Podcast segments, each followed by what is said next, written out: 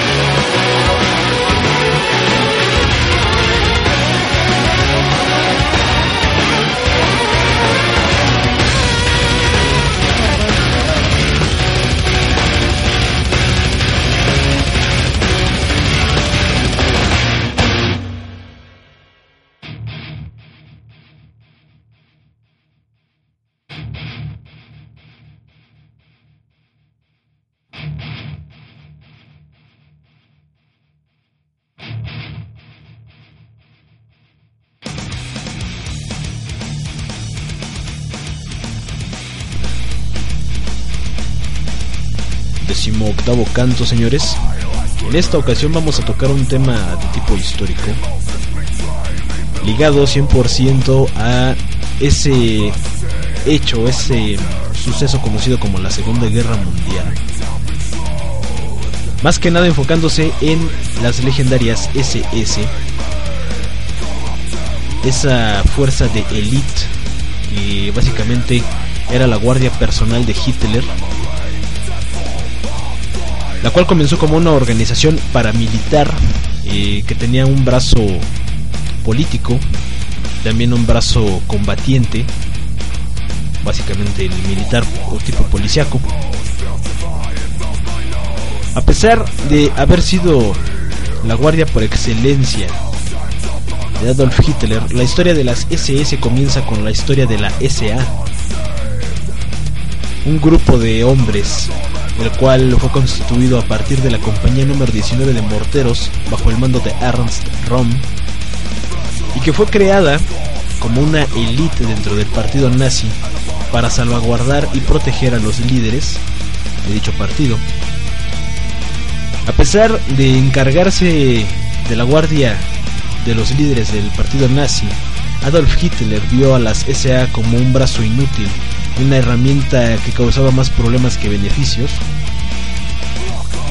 Pronto comenzaron los conflictos entre Ernst Röhm y Adolf Hitler, y pronto este último ordena la reorganización de su fuerza de adeptos por una fuerza del control de las por fuera del control de las SA, denominándolo para aquella época como fuerza de choque o Schutzstaffel, donde provienen las siglas SS. Vinieron a coexistir dentro del partido nazi dos organizaciones políticas paramilitares que pronto, pronto chocaron. Y bueno, básicamente muchos conocemos la historia. Eh, Ernst Röhm y muchos líderes de las SA fueron pues ejecutados. Otros tantos, otros tantos decidieron pasarse a las SS. Y a partir de ahí, pues la historia ya nos es más conocida.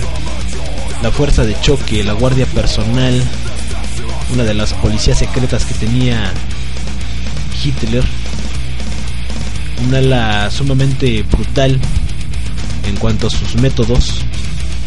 Por una parte eran la guardia personal de Hitler, por otra parte se encargaban de arrestar, de pues torturar y en, algunos casos ejecutar a diversos prisioneros de guerra, a, a diversos personajes que el partido nazi consideraba como de peligro. Pero bueno, vamos a continuar con este tema después de esto.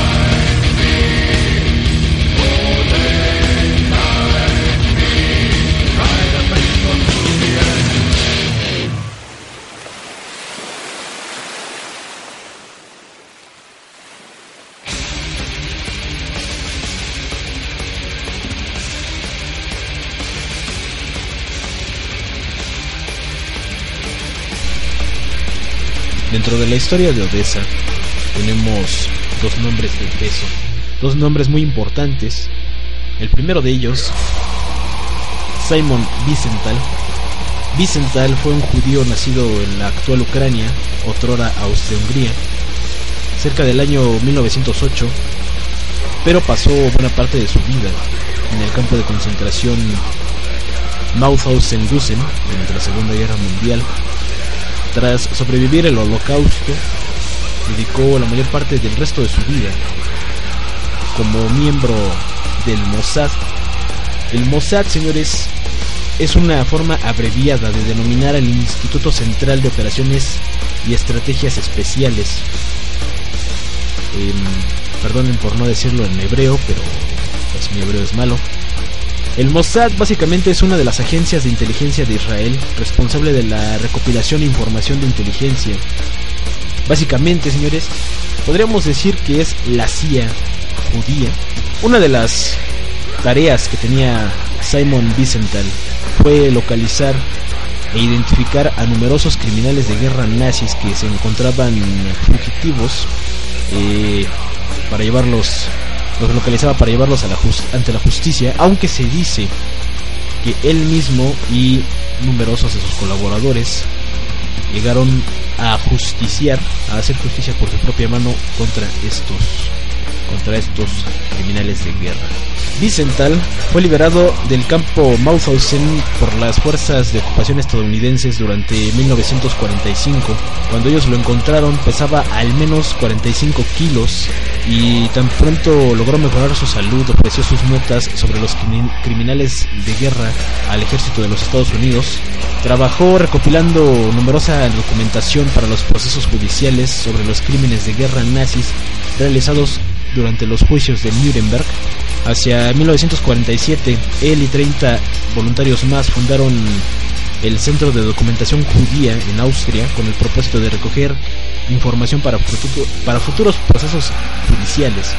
Sin embargo, tanto Estados Unidos como la Unión Soviética perdieron el interés de promover los procesos judiciales en contra de los criminales de guerra nazis. De esta forma, Wiesenthal y numerosos de sus voluntarios se volvieron básicamente los legendarios cazadores de nazis, persiguiendo a personajes como Joseph Mengele, Germin Baronsteiner, Franz Stangl y Joseph Schwamberger, entre otros.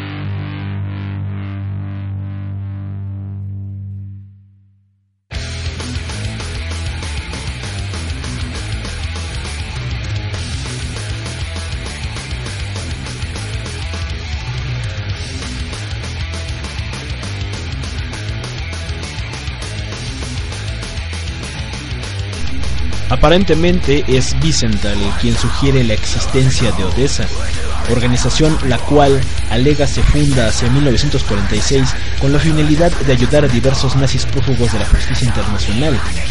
Otras fuentes, tales como entrevistas realizadas por el canal ZDF de la televisión alemana a exmiembros de la SS, sugieren que dicha organización no era la única que Vicental describía.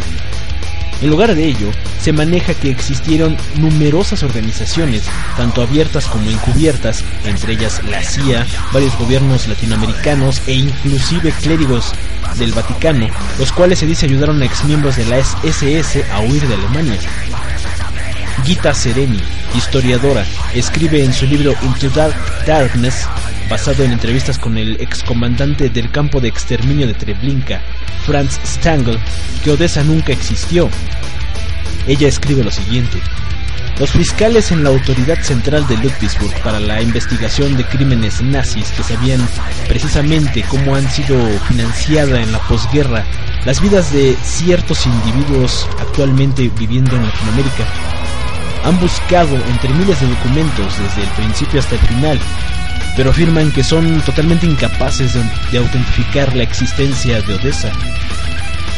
No es que esto importe, ciertamente existieron varios tipos de organizaciones de ayuda a los nazis después de la guerra. Lo que hubiera sido sorprendente es que nunca hubieran existido tales.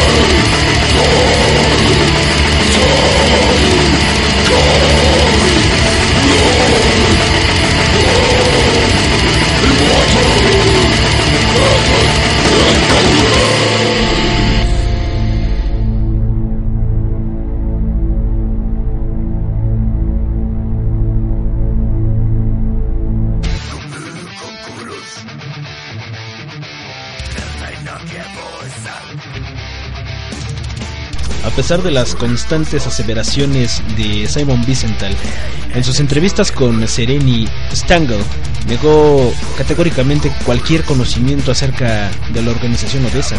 De igual manera, Adolf Eichmann y Heinrich Himmler en sus biografías tampoco hacen referencia alguna a la existión de tal organización. Y eso que Heinrich Himmler es acusado por Simon Wiesenthal de ser el supuesto fundador de Odessa. Sereni atribuye el hecho de que los miembros de las SS pudieran escapar no tanto a las actividades de una organización nazi clandestina, como al caos de la postguerra y a la incapacidad de la Iglesia Católica, de la Cruz Roja y también de los militares norteamericanos y aliados para verificar las aseveraciones de las personas que acudían a ellos por ayuda, ya que se dice que varios miembros de las SS fueron atendidos en la Cruz Roja e inclusive fueron llevados a Norteamérica y a países como Argentina, México y Brasil como refugiados de guerra. Gita Sereni identifica al oficial del Vaticano, el arzobispo Aloha Judal, como el principal agente en ayudar a los nazis a escapar desde Italia hacia Sudamérica. Uki Goñi, en su libro publicado en 2002, The Real Odessa, Smuggling de Nazis to Perons, Argentina, sugiere que la historia más compleja y menos conspiratoria de Sereni está más cerca de la realidad. El libro dio lugar a una resolución de la Cámara de Representantes de Estados Unidos en el año 2003, la cual recomienda a Argentina desclasificar su, hasta este momento, oculta documentación concerniente acerca de este tema. Es de particular importancia el examinar las actividades de posguerra de los nazis de alto rango. Fue el libro de Paul Manning, llamado Martin Bormann, Nazi in Exile, el cual detalló el ascenso al poder de Martin Bormann a través del partido nazi y como secretario personal de Hitler. Durante la guerra, Manning fue corresponsal de CBS junto con Edward L. R. Murrow y Walter Cronkite en Londres y sus informes y subsecuentes investigaciones presentaron el ingenio de Bormann y su destreza en la organización al planificar el vuelo desde Europa a la capital controlada por los nazis durante los años de la guerra. A pesar de la posibilidad de la muerte de Bormann en Berlín hacia el año 1945, según Manning, Finalmente, más de 10.000 exmilitares alemanes lograron escapar a Sudamérica a través de las rutas de escape creadas por Odessa y la Deutsche Hitler Mientras que para Manning, Odessa en sí misma fue incidental, la continua existencia de la organización de Bormann era un hecho mucho mayor y más amenazante. Nada de esto ha sido comprobado de manera veraz hasta el momento.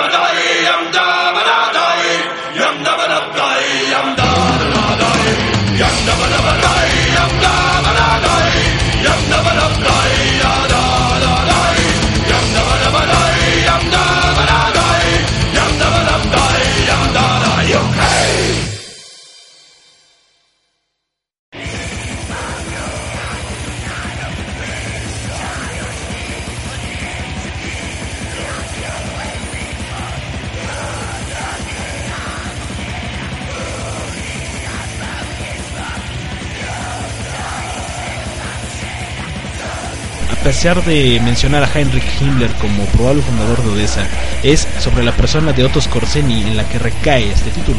Skorzeny, de origen vienés, nacido en 1908, fue un ingeniero y coronel austriaco que ingresa a las Waffen SS tras una serie de eventos y una relación con un amigo cercano al partido nazi. Skorzeny fue un especialista en operaciones especiales, sobre todo en acciones de espionaje y sabotaje. Sus operaciones más exitosas y tal vez las más reconocidas son el rescate del dictador Benito Mussolini y también la legendaria Operación Grave. Skorzeny fue apodado por los norteamericanos como cara cortada debido en gran medida a una serie de, de cicatrices que surcaban su rostro.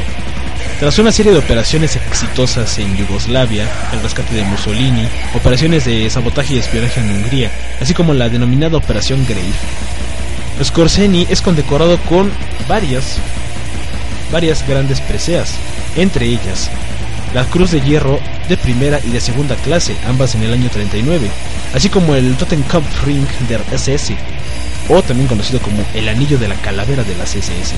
Tras el fin de la guerra, Skorzeny pasa dos largos años en un campo de prisioneros de guerra, para ser después enjuiciado en Nuremberg. Se lo acusa primeramente de la matanza de varios soldados aliados durante la batalla de las Ardenas, aunque fue declarado inocente. Después se le acusa de intentar asesinar al general Eisenhower, pero esta acusación carecía de fundamentos. Al final Skorzeny es acusado de ordenar a sus hombres el utilizar el uniforme enemigo durante la legendaria Operación Grave. Eso constituía un claro crimen de guerra y obviamente Skorzeny no pudo negarlo. Sin embargo, la acusación se vino abajo cuando el famoso jefe de escuadra inglés, Geo Thomas, vino en su ayuda y testificó que los ingleses también habían empleado el uniforme enemigo durante la guerra. A pesar de ser declarado, declarado inocente, Skorzeny es internado en un campo de desnazificación hasta que logra escapar hacia el año 1948 por un grupo de antiguos oficiales de la SS. Tras su escape, Skorzeny huye a Madrid y consigue un trabajo de ingeniero. Su estancia en dicha región se vino manchada por la sospecha de que ayudó a criminales de guerra nazis a escapar a Málaga y Alicante a través de una organización conocida como la Organización de Antiguos Miembros de las SS, la cual fue creada por antiguos miembros de dicha grupo de choque. También residió en Bolivia y Argentina organizando fuerzas de seguridad y tuvo contactos con otros nazis prominentes como el piloto Hans Ulrich Ruder, Adolf Eichmann y Joseph Mengele, entre otros. Publicó sus memorias en dos títulos titulada Vive peligrosamente y luchamos y perdimos. En Argentina se publicó un condensado de los dos tomos titulado Misiones Secretas hacia el año 54. Durante sus últimos años, Otto Scorseni vive en Alcudía, en Mallorca, y muere de cáncer en Madrid hacia 1975 a la edad de 67 años. Fue incinerado y sus restos fueron inhumados en Austria.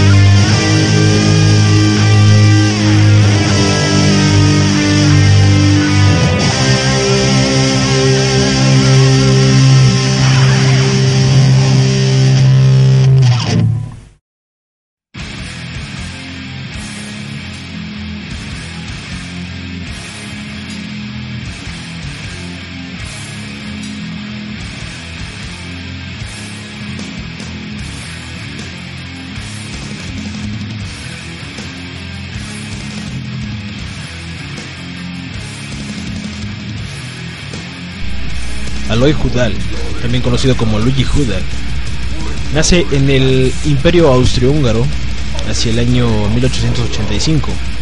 Fue un obispo de Roma de ascendencia austriaca.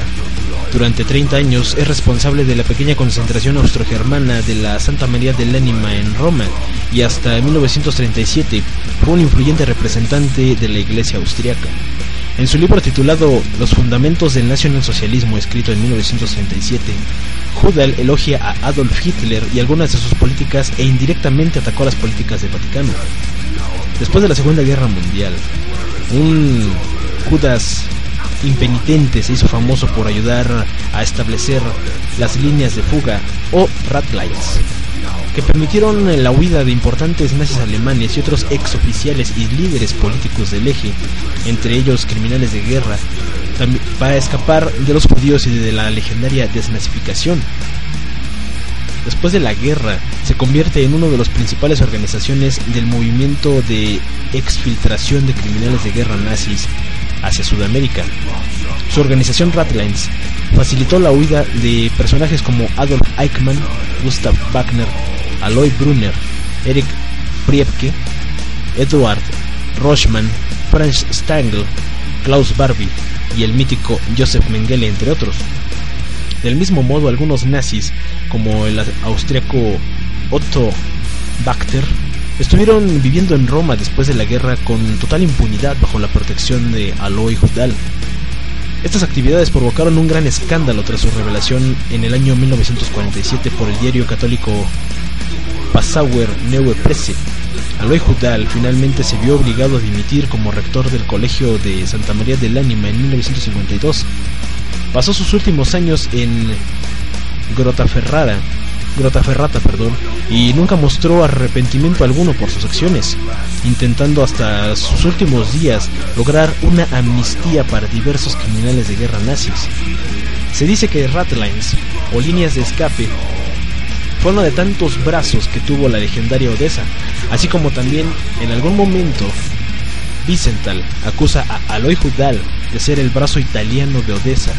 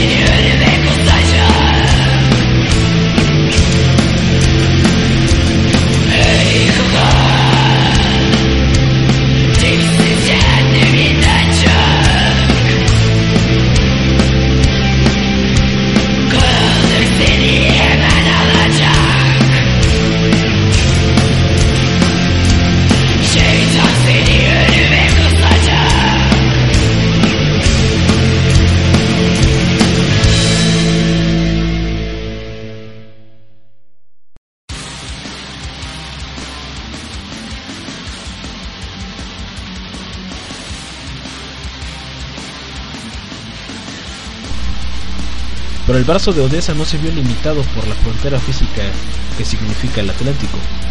En 1938, en las vísperas de la Segunda Guerra Mundial y con las políticas de Hitler sobre los judíos en tránsito, el gobierno argentino sancionó una ley secreta de inmigración que restringía el acceso a todo individuo despreciado o abandonado por el gobierno de Alemania. Esto implícitamente apuntaba a judíos y otra clase de minorías que huían desesperadamente del Tercer Reich en ese momento. La ley fue descubierta y denunciada por el escritor argentino Uki Goñi, quien admite que fue su propio abuelo quien participó en la ratificación de esta ley.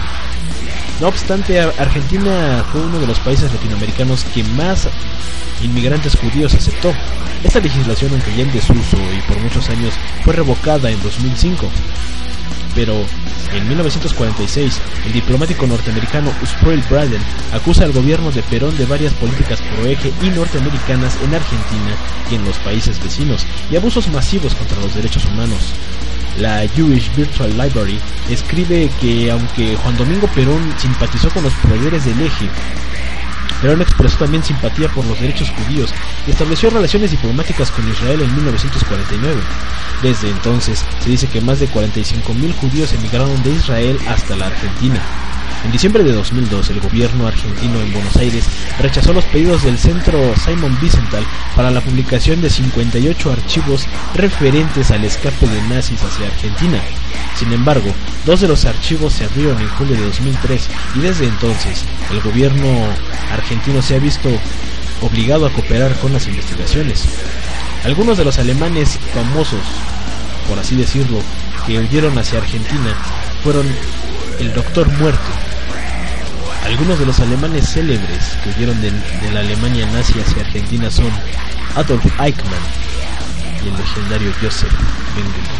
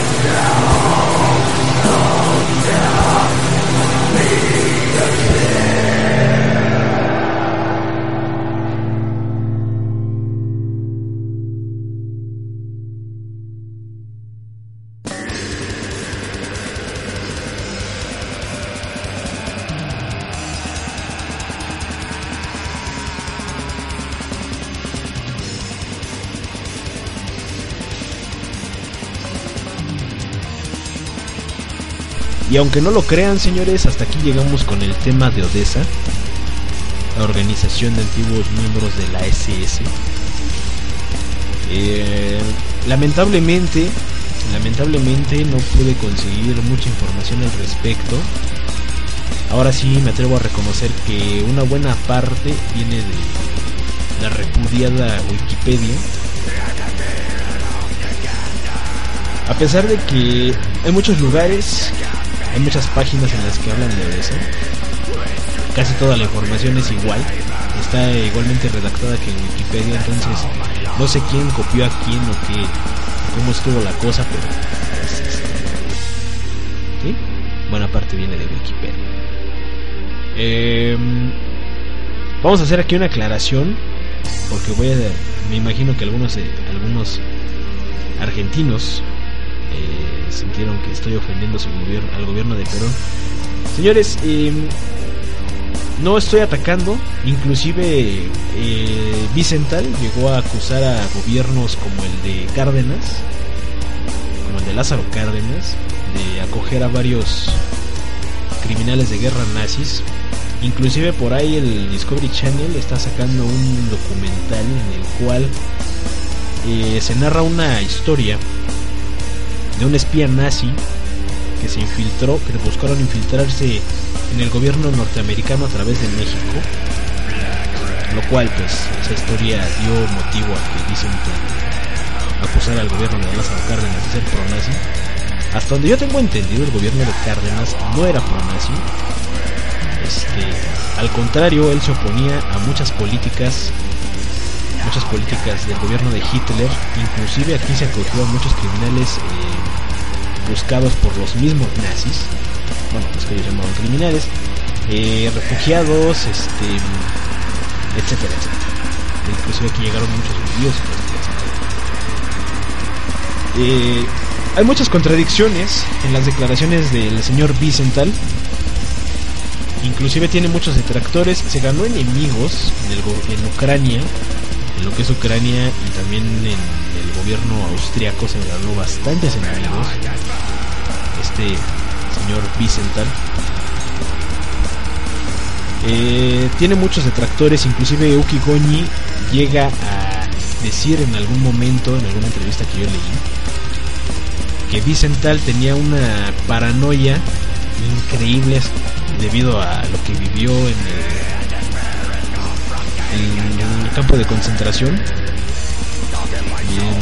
Hay un programa, señores, de hecho hay un programa en el History Channel eh, no recuerdo el nombre del programa exactamente, pero hace, hace un tiempo sacaron precisamente un documental hablando de Odessa. Hablan un poco de la vida de Vicental y te pones a analizar, tú te pones a analizar la vida que tuvo este señor en los campos de concentración, el temor a la muerte, ver morir a su madre, prácticamente la vio morir. Y pues sí, o sea, es difícil, es difícil librarse de esa clase de traumas acusó al gobierno austriaco, a no sé qué gobierno austriaco, de, qué época, de ser, de ser este neonazi, acusó, hizo declaraciones fuertes en contra del ejército ucraniano y del ejército ruso. Ya les mencioné, eh, hizo declaraciones en contra del gobierno de Perón, en contra del gobierno de Cárdenas. Inclusive Vicental acusó, llegó a acusar a Argentina de ser un país pro-nazi este, si bien a varios criminales de guerra como Eichmann, como Mengele, se les encontró en Argentina, hay testimonios de que inclusive estuvieron viviendo en una especie de ranchería ahí en Paraguay. Eh, por ahí leí una noticia, no sé si fue en la jornada o en el Universal, de que también aquí se llegó a encontrar a, algunos oficiales de la SS, de bajo rango, pero al fin y al cabo eran oficiales. Pero como hemos leído, señores, eh, la Cruz Roja, eh, la Iglesia Católica, inclusive el mismo ejército norteamericano tuvieron muchos problemas, ya que en medio del caos, que es una postguerra, y una guerra que, bueno, por algo se le llamó guerra, Segunda Guerra Mundial, hubo un caos increíble, eh, inclusive se maneja que Mengele, no, creo que fue Borman. Bueno, se maneja que algunos oficiales inclusive se llegaron a desfigurar el rostro a propósito y llegaron como pues civiles heridos. Ahora sí que los que se quedaron en el fuego cruzado fueron atendidos por la Cruz Roja, fueron ayudados a escapar algunos eh, a Norteamérica, a, países latinoamericanos. Fue un caos increíble, fue una desorganización increíble. La acusación ante la Cruz Roja sigue en pie, de hecho, por parte de, del centro Bicental, del centro Simon Bicental. Este, bueno, hay una teoría de conspiración que habla de que Hitler y, y este, el Vaticano firmaron un convenio de que yo te dejo en paz, pero tú me vas a resguardar a mi gente cuando ya haya problemas. Uno de los tantos secretos del tesoro de, de la Iglesia Católica, pero bueno. Las teorías de conspiración son algunas muy ingeniosas, otras podemos decir que están muy fumadas. Es un pedo muy cabrón este de la Segunda Guerra Mundial, señores. Hay cosas que se saben, hay cosas que no se saben y cosas que nadie quiere saber. Eso también hay que recalcarlo, pero bueno. Este fue el decimoctavo canto de Dark Ritual Podcast. Eh, pues les pido una disculpa por retrasarme tanto en sacarlo. Una serie de problemas de corte muy personal me impidieron hacerlo. Pero bueno, vamos a sacar otro podcast, señores, eh, pronto, muy pronto. Antes de que termine el mes. este, para remediar esta clase de problemas. ¿Con qué seguiremos? Pues no tengo idea. Probablemente alguna sociedad secreta. Nos falta hablar de Golden Dawn, del amanecer dorado. Por ahí encontramos, eh, para quien me pedía, no recuerdo quién me pedía más sociedades secretas de Oriente, gracias a lo de los nizaríes. Hay algunas, señores, pero bueno, hay algunas que son como tipo guerrillas. Como, sí, pues sí, sociedades este, tipo guerrilla, tipo ZLN, tipo FARC, pero bueno, más secretos, entre comillas. Pero bueno, yo fui Tyrannus, esto fue Dark Ritual Podcast. Que la maldad y el paganismo los acompañen. Hasta pronto.